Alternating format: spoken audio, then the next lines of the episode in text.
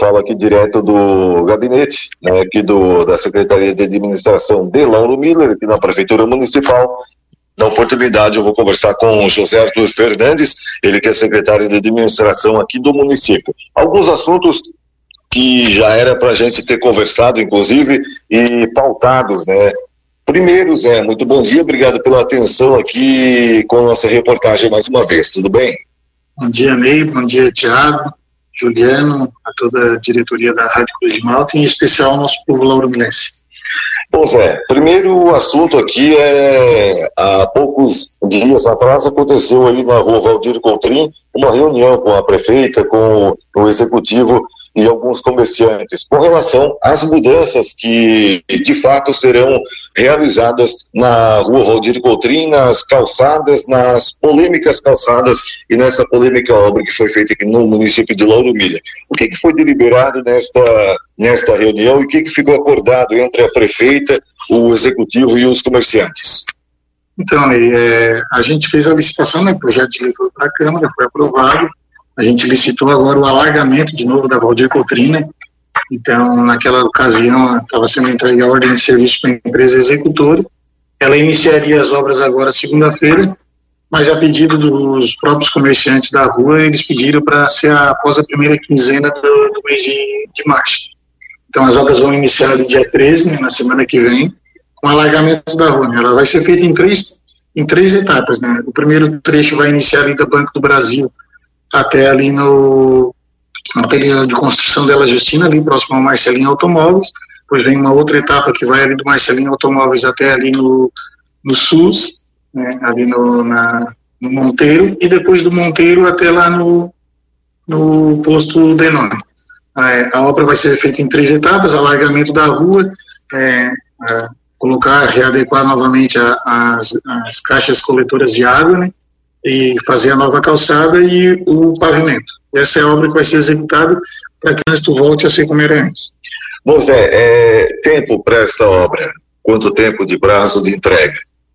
Então, para cada trecho a gente está prevendo, né, se tudo ocorrer perfeitamente bem, né, é, entre 30 e 60 dias. Então, para cada trecho, 30 e 60 dias. Até o final do ano, deste ano de 2023, as obras estarão prontas. Sim, sim, claro, quanto antes. Até, até antes, né? Nós estamos no mês de março, iniciando março. Então, se tu botar, vamos lá, 60 dias para cada trecho, estourando o prazo, né? Vai dar 180 dias, né? Então, menos de meio ano. Desses 180 dias, eu acho que a gente pode contar uns 200 com interpéries de tempo, é, algumas arbitrariedades que deverão surgir pelo caminho. Não, não, eu estou já contando 180 dias estourando entre 30 e 60. Então, assim, o prazo, se tudo correr bem certinho, em 30 dias cada trecho deve estar pronto. Então, nós teríamos três trechos em 90 dias.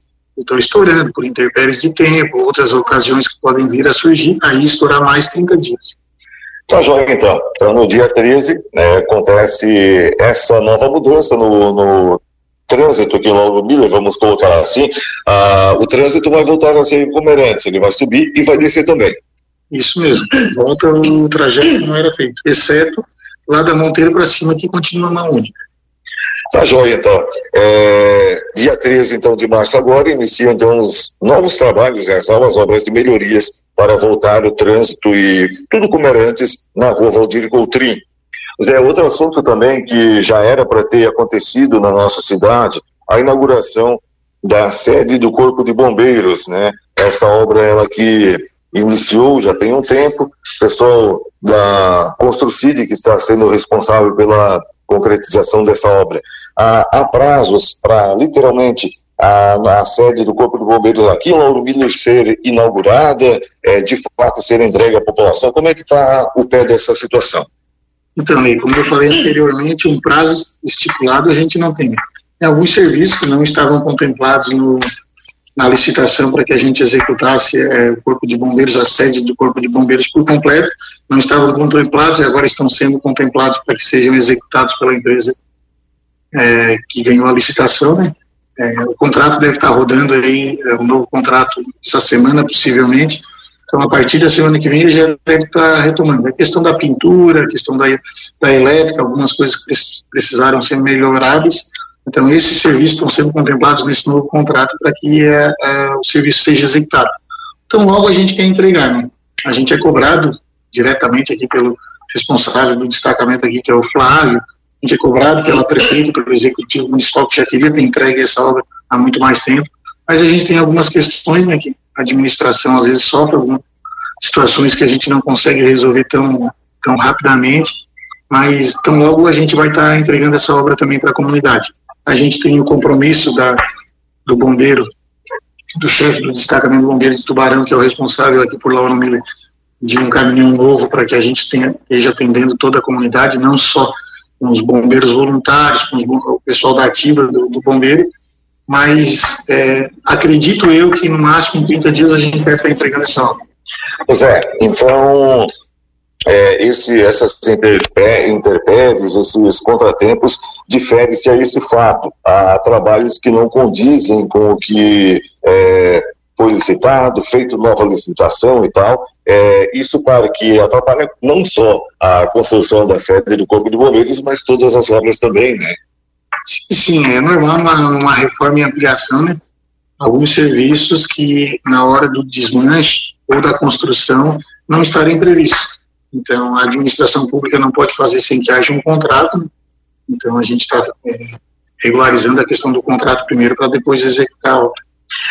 Outra dúvida também pertinente ao nosso ouvinte, de muitos ouvintes, diga-se de passagem da Cruz de Monte Firme, é com relação é, à sede do Corpo de Bombeiros, ela literalmente será na antiga rodoviária de Lauro Miller. E como fica a situação rodoviária? Pessoal que ainda que usa o transporte coletivo, que fica aguardando o ônibus ou também que tem que descer para chegar aqui em Lauro Miller. Como fica a situação rodoviária?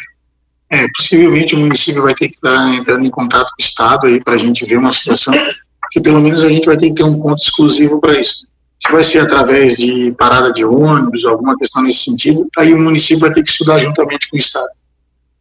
Outro assunto também é que volta e meia está virando pauta e destaque na Câmara de Vereadores de Lauro Miller também é o assunto a Rua Mané, Mané Vico. É, esta rua ela foi cobrada, muito cobrada, foi executada os trabalhos, a pavimentação, e agora ela vem dando, apresentando vários, uma série de problemas com relação à tubulação, a meio-fios. Como que está o pé também dessa situação? Há perspectivas de melhoria nesse sentido por parte do Executivo? Então, e a, quanto a Mané Vico, a questão de pavimentação, eu não tive reclamação. Né? A princípio, na, na no executivo, aqui na administração, não chegou nenhum tipo de reclamação. Aconteceu aquela chuva que teve uma pancada ali no início de fevereiro, que alagou lá algumas questões da Mané lá algumas localidades específicas da Mané Vico, que é onde corta a rua Alvin Ciolinha ali, né? Então a drenagem está sendo melhorada, né? A gente já tem um projeto em andamento para um melhoramento da drenagem. Alguns, algumas pessoas da comunidade nos procuraram então, a gente está fazendo isso, vai fazer uma, uma drenagem paralela aonde vem ali do, da descida ali do, do Morro da Manevi, para que dê ali no campo e, e desague lá embaixo, onde a saída do Itanema.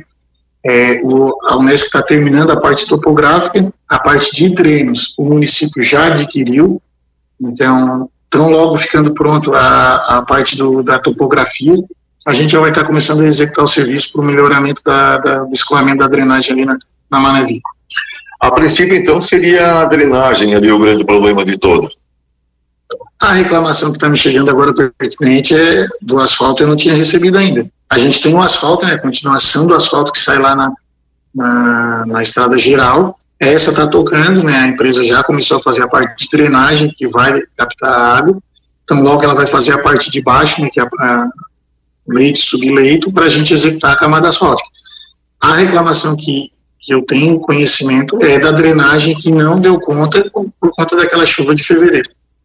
Tá, João, então. Ah, outro assunto também que a gente precisa colocar em pauta aqui é o campo sintético do quilômetro 1, que constantemente, a cada chuva forte, torrencial que acontece, o campo do quilômetro 1, campo sintético, passa a ser também um dos grandes pontos afetados e, e que fica ali os seus resquícios, né? por muitos dias após as chuvas que alagam bastante ali também e, e vem causar, causando também uma certa inquietação aos moradores e ao povo de Lauro Miller. Foi a mesma situação da Manerico, aquela chuva de fevereiro que veio mais localizada aqui entre Guatá e quilômetro 1, Barro Branco, Itanema, que também deu um problema na drenagem ali onde é que a, a, a mina modelo, né, o acesso da mina, mas a Secretaria de Obras já está começando, já está executando, está né, tá melhorando né, a questão da drenagem e a obra praticamente do quilômetro 1 já está concluída.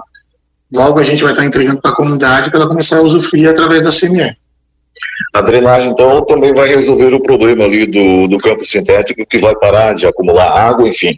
Acredito que sim, né? A gente trabalha para que esse, esse problema seja resolvido, né? A drenagem está sendo melhorada, o aterro lá atrás está sendo melhorado, então, a, a tendência é que a chuva ou as fortes chuvas não atrapalhem mais a questão do campo do 1.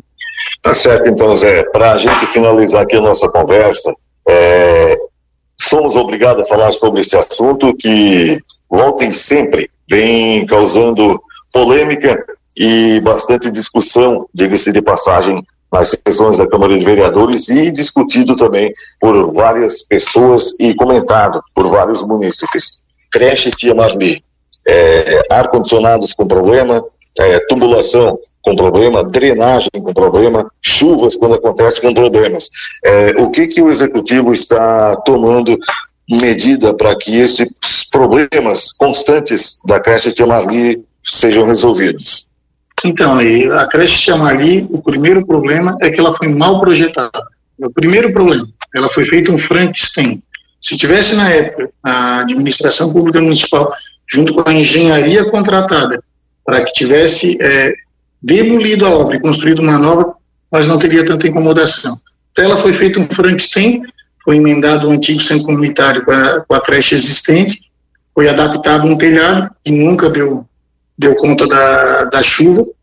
É, a obra ficou enterrada, da mesma forma que já era, né? Só que foi melhorado a, o entorno e acabou dificultando a parte interna que acumula água.